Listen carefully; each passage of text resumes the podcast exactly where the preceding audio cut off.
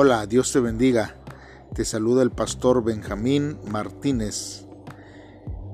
Hoy vamos a continuar con nuestros devocionales de cada día. Hoy es miércoles 18 de mayo y hoy vamos a, ver lo que la, la, palabra de Dios dice en la primera carta a los Corintios capítulo 9 del versículo 1 al versículo 12. Como tema vamos a ver por la evangelización. La palabra de Dios dice de la siguiente manera. No soy apóstol, no soy libre, no he visto a Jesús el Señor nuestro. ¿No sois vosotros mi obra en el Señor? Si para otros no soy apóstol, para vosotros ciertamente lo soy porque el sello de mi apostolado sois vosotros en el Señor. Contra los que me acusan, esta es mi defensa. ¿Acaso no tenemos derecho a comer y beber? ¿No tenemos derecho a llevar con nosotros una hermana por esposa, como hacen también los otros apóstoles, los hermanos del Señor y Cefas? ¿O solo yo y Bernabé no tenemos derecho a no trabajar? ¿Quién fue jamás soldado a sus propias expensas? ¿Quién planta una viña y no come de su fruto? ¿O quién apacienta el rebaño y no toma de la leche del rebaño? ¿Digo esto solo como hombre? ¿No dice esto también la ley? En la ley de Moisés está escrito, no pondrás bozal al buey que trilla. ¿Se preocupa Dios por los bueyes? ¿O lo dice enteramente por nosotros?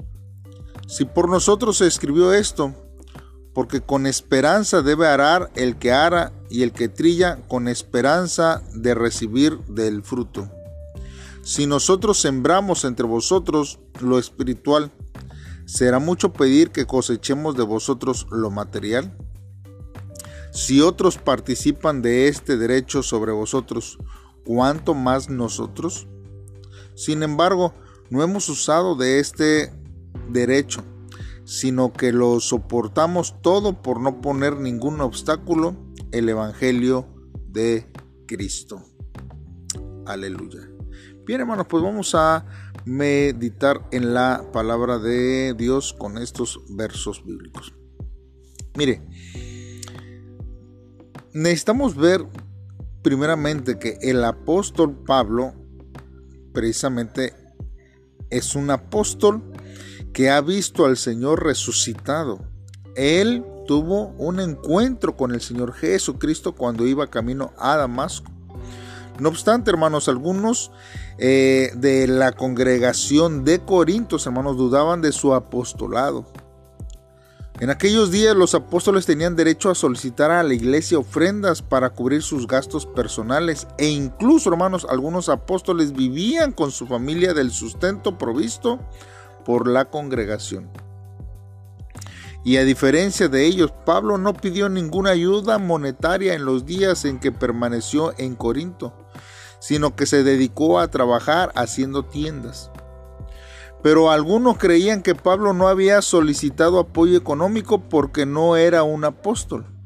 Sin embargo, él no había reclamado sus derechos porque simplemente mostró el ejemplo con su vida. Verdaderamente fue un apóstol que renunció a todos los derechos para el avance del Evangelio. También, hermanos, estamos viendo en estas partes de la Biblia que Pablo defiende sus derechos al señalar que es justo que el soldado, el labrador y el pastor se sostenga con el fruto de su trabajo. Y el pasaje eh, que él cita, hermanos, está en Deuteronomio 25.4. No pondrás bozal al buey que trilla. Y para él justificar, hermanos, el pago justo por el trabajo realizado, lo hace mención.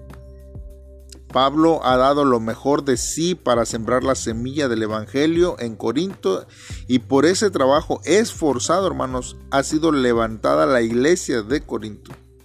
Por tanto, el apóstol tenía derecho a solicitar una ofrenda a la congregación de Corinto para cubrir sus gastos. Sin embargo, lejos de hacer valer sus derechos, hermanos, él ha optado por soportarlo todo, con el fin, hermanos, de no poner ningún obstáculo al mensaje de Cristo. Verdaderamente el Evangelio da frutos por el esfuerzo y el sacrificio de aquel, hermanos, que está trabajando en ese tiempo. Y bien, hermanos, debemos recordar que vivimos en un mundo en el que el trabajo es el medio que nos define. Por eso, hermanos, a menudo el trabajo se convierte en un canal de ambición. Nos esforzamos por tener el empleo que la gente admira o por vivir una vida religiosa, casi pegándole, hermanos, todo en lo secular como malo. Sin embargo, hermanos, nuestro lugar de trabajo es el ministerio y en medio de eso se vive el Evangelio. Por eso, hermanos, debemos de hacerlo con honestidad y entusiasmo. Un hombre trabajador, hermanos, eh, comentó un día, él dijo, cuando yo estaba trabajando tenía 10 cosas que hacer, pero hacía 11. Por ejemplo, si mi superior me pedía un vaso de agua, se lo llevaba con servilletas. Esto es lo que se llama dar la milla extra. Significa dar un paso más. La Biblia dice, a cualquiera que te obligue a llevar carga por una milla, ve con el dos. Y no se trata solo de complacer a alguien, sino de comprender la intención de Dios y pensar en la necesidad del otro. Hermanos, debemos de cumplir todas las obras que el Señor nos encomendó con esta misma seriedad y actitud. De la misma manera, hermano, que le amamos y le servimos cada día. Con todo nuestro cuerpo, con toda nuestra alma y con toda nuestra mente. Para poder dar siempre una milla extra, debemos asumir cada labor con el corazón correcto delante del Señor. Finalmente, Habrá restauración y un verdadero crecimiento cuando nosotros, hermanos, transitemos el camino del llamado con un corazón el que Dios ha puesto en nuestra vida y que podamos conectarnos con Él y podamos predicar el Evangelio en las áreas en las que cada uno sirve. ¿Por qué no hacemos una oración, hermanos, en esta hora y le pedimos a Dios que Él nos ayude para poder ayudar a los que están trabajando dentro de la obra, pero también nosotros, si Dios nos ha llamado, trabajar, hermanos, de una manera que podamos nosotros aún dar esa milla extra. Hagamos esta oración. Señor, en esta hora, Señor, estamos delante de ti, Padre.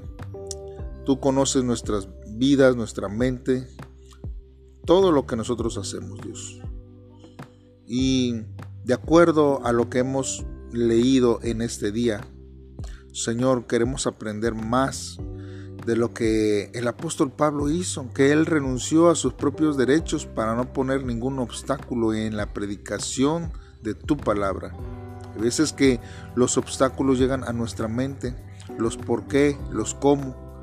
Dios, pero permítenos crecer en la fe, Señor, para descansar con decisión aquello que no es importante, para ganar lo verdaderamente importante.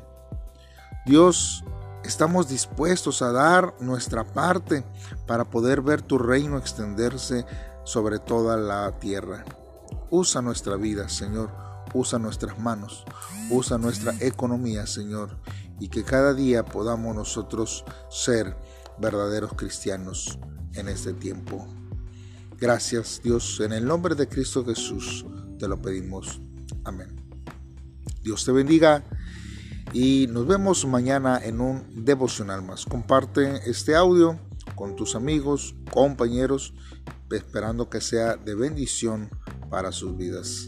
Nos vemos mañana, primeramente Dios.